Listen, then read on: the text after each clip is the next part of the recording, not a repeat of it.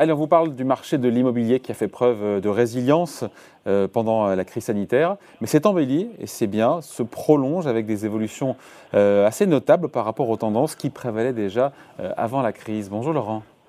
Bonjour David. Laurent Saillard, journaliste au magazine Le Revenu. Alors ce phénomène, il est ponctuel ou est-ce qu'il est durable? Est-ce que l'embellie se poursuit dans cette sortie oui, David, c'est quand même assez étonnant, effectivement. Effectivement, à l'été 2021, eh bien, cette résilience du marché immobilier, elle, se confirme. Alors, je vous dirais peut-être quand même tout de suite deux exceptions, c'est Paris et Bordeaux, on, en parlera. Mais en gros, ce qu'on voit depuis un an, depuis la sortie du premier confinement au printemps 2020, et auquel on ne croyait pas trop, on pensait que c'était provisoire et que c'était euh, euh, reporté à trois mois plus tard, ça se confirme. Alors, l'indicateur clé, vous savez, c'est le, c'est le montant, on va dire, des transactions en rythme annuel, donc sur 12 mois en France, on est toujours au-delà d'un million de transactions euh, depuis effectivement le deuxième semestre 2020 et encore là à l'approche de l'été 2021. Donc ça veut dire qu'en fait ce marché est très dynamique hein, parce que en, 2020 il a eu des confinements, en 2021 il y a eu le couvre-feu, les restrictions sanitaires euh, et, donc on est on est à seulement moins 2% par rapport à une année record comme 2019. Donc c'est une vraie résistance, mais il y a des choses qui ont changé dans les comportements effectivement sur le marché. Oui, donc en tout cas au global, l'appétence pour la pierre en France reste forte. Oui, je pense que c'est vraiment lié à cette dimension de protection physique que le logement euh, apporte, surtout même euh, contre le virus. Hein, mais puis, surtout, on y passe plus de temps qu'avant, hein, notamment avec l'extension du. Enfin, D'abord, quand on est obligé d'y rester, et puis aussi parce qu'il y a le télétravail.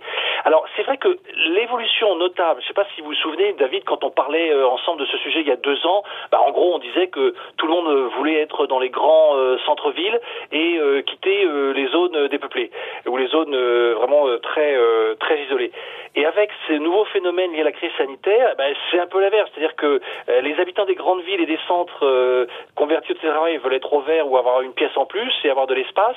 Et donc ce qu'on voit, c'est qu'effectivement, en première, deuxième couronne, surtout en deuxième couronne de France, ou même au-delà, à deux heures de Paris par exemple, ou à l'extérieur des très grandes villes françaises, il y a eu un vrai appétit. Les prix ont monté, les transactions euh, se sont effectivement un peu emballées, y compris dans le Perche, en Normandie, en Bourgogne, en, Bourgogne, en Eure-et-Loire. À Caen, par exemple, les, les prix ont quand même gagné 10% sur un an. Hmm. Hein. C'est et donc sur les prix au global, au-delà de quand bah, c'est vrai que sur les prix, euh, voilà, tout le monde cherche une de l'espace en plus, un jardin, une terrasse, euh, euh, et donc alors sur les prix, c'est là où en fait le marché maintenant il est un peu à deux vitesses et il est contrasté. Parce que du coup, à Paris, et même maintenant on le voit à Bordeaux, les transactions baissent et le prix moyen il continue à baisser. Juste pour donner un indicateur, euh, en début, fin 2019, on disait on va atteindre les 11 000 euros de prix moyen au mètre carré à Paris. Finalement on l'a jamais atteint et depuis il n'arrête pas de baisser. Donc on est passé de 10, 10 850 fin 2020 à maintenant à peu près 10 300. Alors évidemment c'est toujours beaucoup, hein, puis c'est un recul encore faible. Mais enfin quand même, ça se traduit aussi avec un, recul des, transactions légèrement compensé en, tout cas dans les deux France, c'est pour ça qu'on le voit moins, par l'effet achat de maison en grande couronne. Voilà. Mais, en fait, il y a une disparité effectivement maintenant entre Paris-Centre, Paris Intramuros et euh, on va dire la grande couronne. et disparité aussi au sein des régions, j'imagine. Oui, parce qu'en fait maintenant c'est la province qui tire le marché, quoi. C'est-à-dire que c'est plus c'est plus Paris ou Île-de-France. que et alors la grande nouveauté au moment où on se parle en ce début d'été 2021, ben, c'est qu'en fait, euh, bon, on va dire la hausse c'est fini. C'est-à-dire que ça résistait encore il y a quelques mois, même quand on en parlait ensemble au mois de mai. Mais là, on voit les premières baisses à Lyon, à Marseille, à Toulouse, à Montpellier, à Bordeaux donc je le citais, mais à Nice aussi.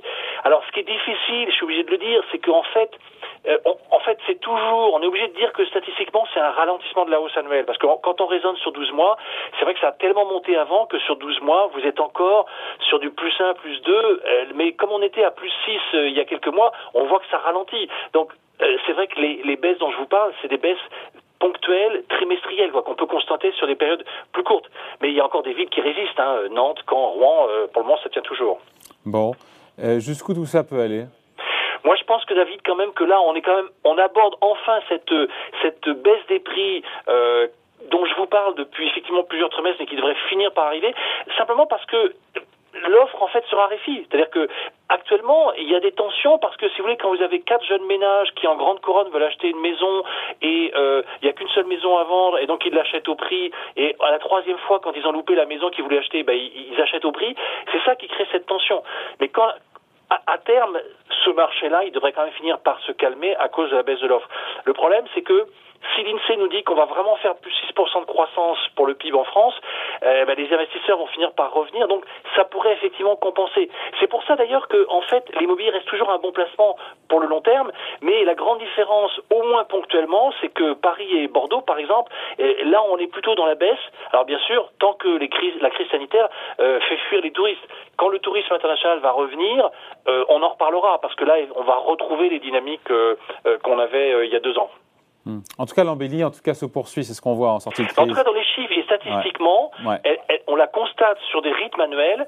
Et simplement, je pense que là, dans les mois qui viennent, euh, cet effet statistique, cet effet de base, il va légèrement s'effacer. Et les premières baisses qu'on constate euh, effectivement dans les grandes villes, dans, les grandes, villes, notamment de province ou à Paris, euh, on, va les sentir. Et donc, le, marché va se calmer. Et puis bon, je veux dire, le, les conditions de crédit vont finir aussi normalement par se, se, se, limiter chaque fois, on dit ça à chaque fois. Hein. Oui, alors à chaque fois, pour le moment, c'est pas le cas. Hein. donc, euh, tant qu'on est toujours dans le quoi qu'il en coûte, donc euh, effectivement, il y a des tas de mesures de soutien qui, qui favorisent euh, cette embellie. Allez, merci beaucoup, Laurent, pour ce point donc sur le marché immobilier résidentiel. Laurent Saillard, journaliste au magazine Le Revenu. Salut. Merci, David. Au revoir.